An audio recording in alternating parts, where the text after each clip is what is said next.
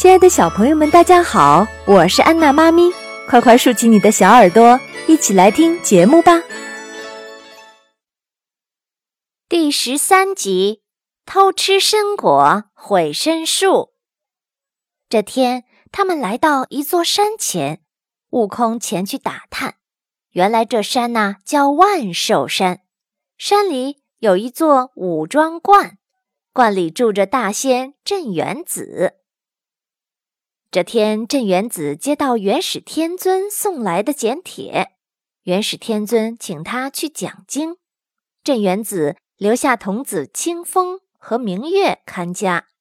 他知道唐僧一行必经此处，便吩咐童子给唐僧吃两个人参果，就走了。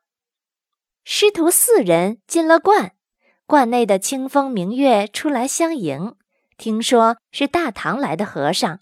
忙说：“家师镇元子讲经去了，命我们迎候师傅。”两童子安置好唐僧师徒，就去后园摘取人参果。这人参果，人若是吃了一个，可以活四万七千年。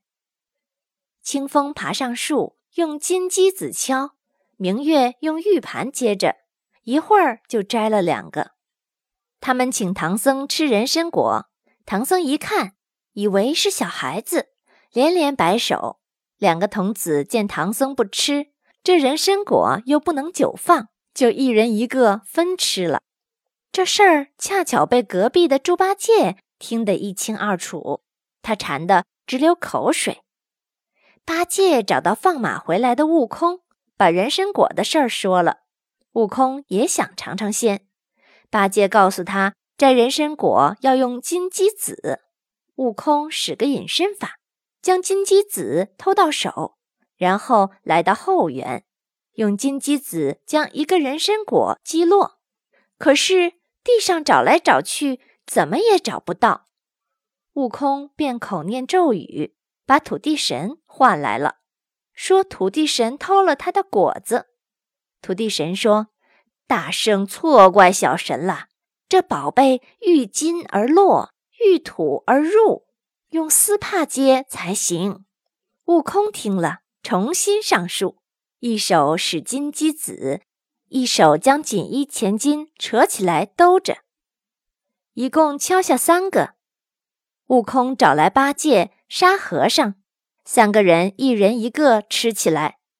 八戒早就馋坏了，一把抢过人参果就塞进嘴里。来不及细嚼，囫囵吞下肚去。八戒缠着悟空还要，却被清风明月听见了。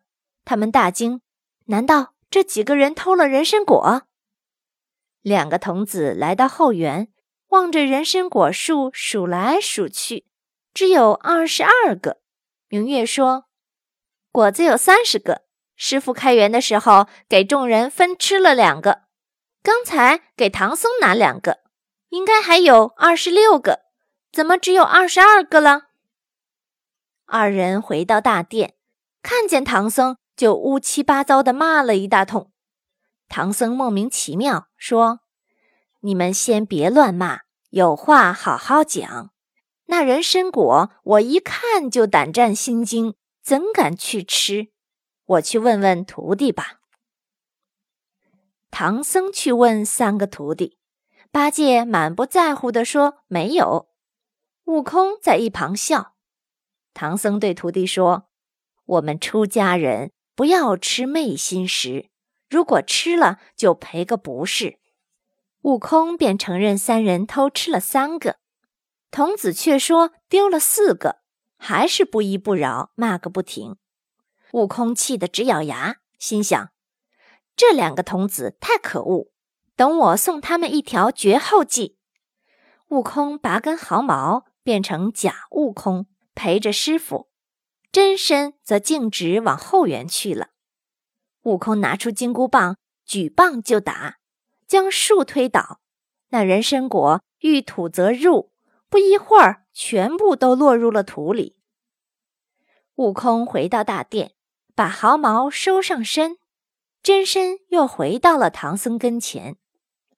两个童子骂了半天，不见和尚还嘴，心想是不是数错了，就去园子里面再数数。一进园子，两人吓得魂飞魄散。只见人参果树倒地，人参果全无。这师傅回来后可怎么办呢？二人想出一计，就回去对唐僧说：“刚才数错了，果子并没少，又是赔礼又是道歉。”悟空知道是怎么回事，不吭声。童子端来好菜好饭，请师徒四人吃饭。等师徒吃饭时，两个童子关上大门，上了大锁。唐僧一见，愁眉不展。悟空安慰师傅说：“师傅别慌，有老孙在。”到了半夜，悟空使出解锁法，往门上一指。几层门上的锁都落了下来，门扇大开。八戒挑担，沙和尚龙马，四人悄悄地走出观外。悟空想起一定要让童子多睡几个时辰，唐僧吩咐切莫伤害人家性命。悟空回到童子住的房外，从怀里掏出两个瞌睡虫，弹进去，两个童子便酣酣沉睡了。师徒四人只走到天亮才歇息下来。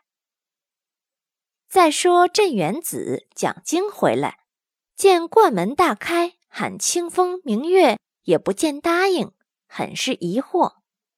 他带着众仙找到徒弟，却怎么也叫不醒，只好叫人撬开门板，两个童子还是不醒。大仙明白是怎么一回事。叫人取了一碗水喷在两个童子的脸上，才解了瞌睡。两个童子哭诉了事情的经过，镇元子冷笑的让众徒弟备好刑具，自己和清风明月去追唐僧等人。清风指着唐僧等人大叫：“就是他们四个！”镇元子暗落云头，变成一个行脚道士，来到树下向唐僧施礼。二人各问了姓名等事。大仙问唐僧：“可曾路过五庄观？”悟空摆摆手说：“没有。”大仙笑道：“泼猴，你瞒谁？趁早赔我人参果树！”悟空一听，知道来者不善，拿出金箍棒，劈头就向大仙打去。镇元子侧身躲过，跳上云朵。悟空大怒，举棒乱打。只见镇元子现了本相，把袍袖向空中一展，喝令：“袖里乾坤大！”师徒四人及马都被收进了袖中。悟空和八戒在袖子里乱打，却毫无用处。大仙将四人一一绑在了柱子上，说：“唐僧对徒弟训斥不严，先打他。”于是叫徒弟取来七星龙皮鞭。悟空说：“偷果子的是我，推倒树也是我，还是打我吧。”大仙笑道：“也好，这猴子倒是爽快，先打他三十鞭。”小仙就打起来。悟空一见他打腿，就把腿变成了铁腿，任小仙去打。到了晚上，镇元子。让众仙去休息。众仙刚走，悟空悄悄地从绳子下脱出身来。悟空一一给唐僧、八戒、沙和尚解开了绳索。悟空一边叫师傅快走，一边叫八戒伐来四棵树干。悟空将树干绑在柱子上，将其变成师徒四人，体态相貌一模一样。一切都布置好了。悟空才和八戒追上唐僧。第二天一早，镇元子让徒弟去打唐僧师徒四人。等打到孙悟空，却发现是四棵树。原来悟空在半路知道要挨打，便收了法。镇元子十分生气，驾云追来，大叫：“孙行者，快快还我人参果树！”悟空与八戒、沙僧一齐上阵。围住大仙乱打，大仙并不慌，突然将袖袍一展，依然把四僧一马一齐收到袖子里。回到观中，大仙命人烧上一口大油锅，要油炸孙悟空。不料锅被孙悟空变的石猴子给砸漏了。大仙大怒，知道拿孙悟空没办法，就换新锅要炸唐僧。悟空一听，忙从云端落下。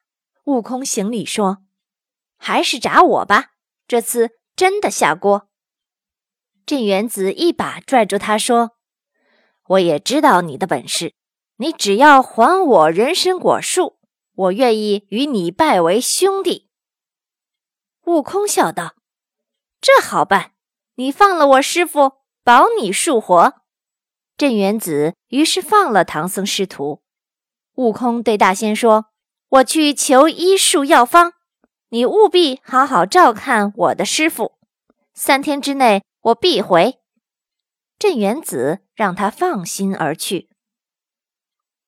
悟空先到蓬莱仙境，见到白云洞下，福星、禄星正在下棋。